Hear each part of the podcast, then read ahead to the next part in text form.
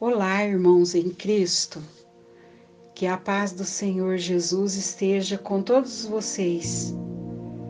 Para você que ainda não me conhece, eu sou a Sandra.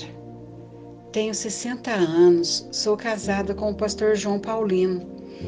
Sou mãe de três filhos e avó de quatro netos.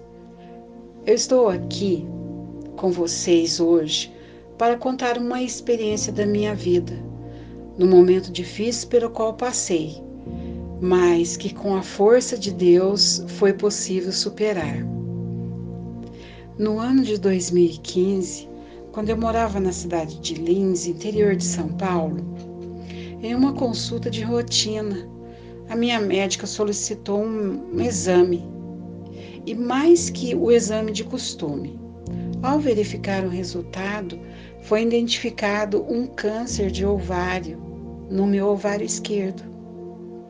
Foi necessário fazer uma cirurgia e a retirada do ovário e dos demais órgãos, como as trompas, né, o útero.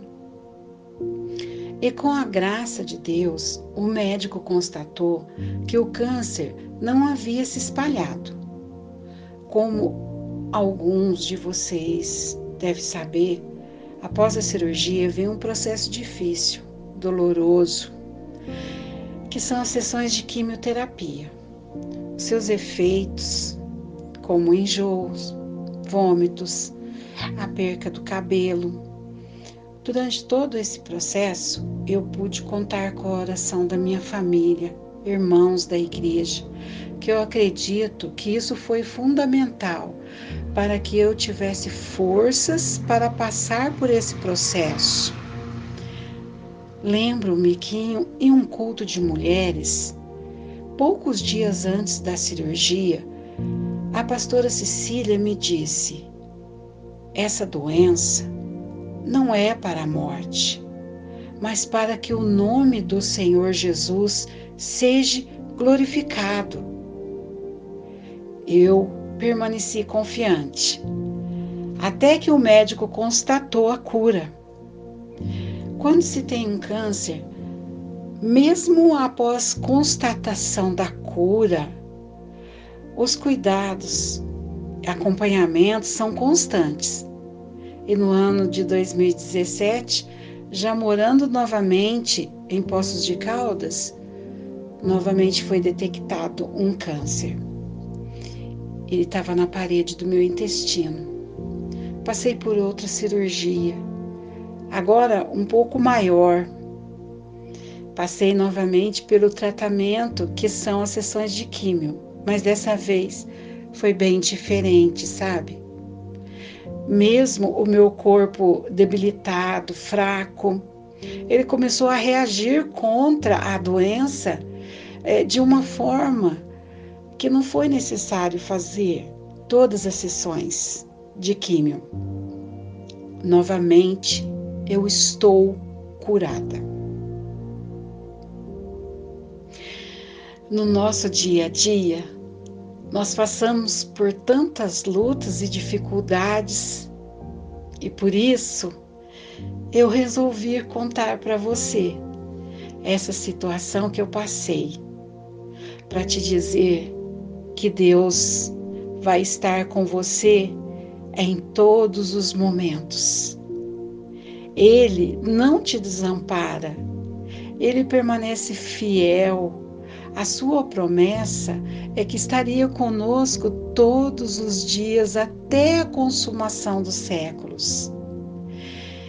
Eu quero deixar para você uma mensagem de esperança, de fé, independente do que você possa estar passando agora. Tenha ânimo.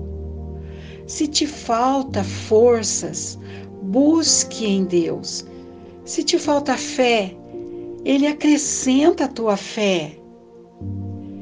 E depois de vencer a luta, a gratidão que vai invadir o seu coração te impulsionará num desejo de retribuir todo o bem que você recebeu de Deus. E todos que tiveram presente Por isso eu sou grata a Deus, aos médicos, amigos, irmãos e a minha família.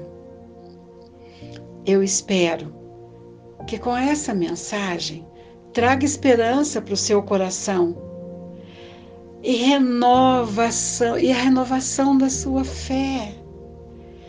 Que você possa ser fortalecido, acreditando que tendo uma intimidade com Deus, você tudo pode, pois a palavra nos garante: tudo posso naquele que me fortalece. Amém?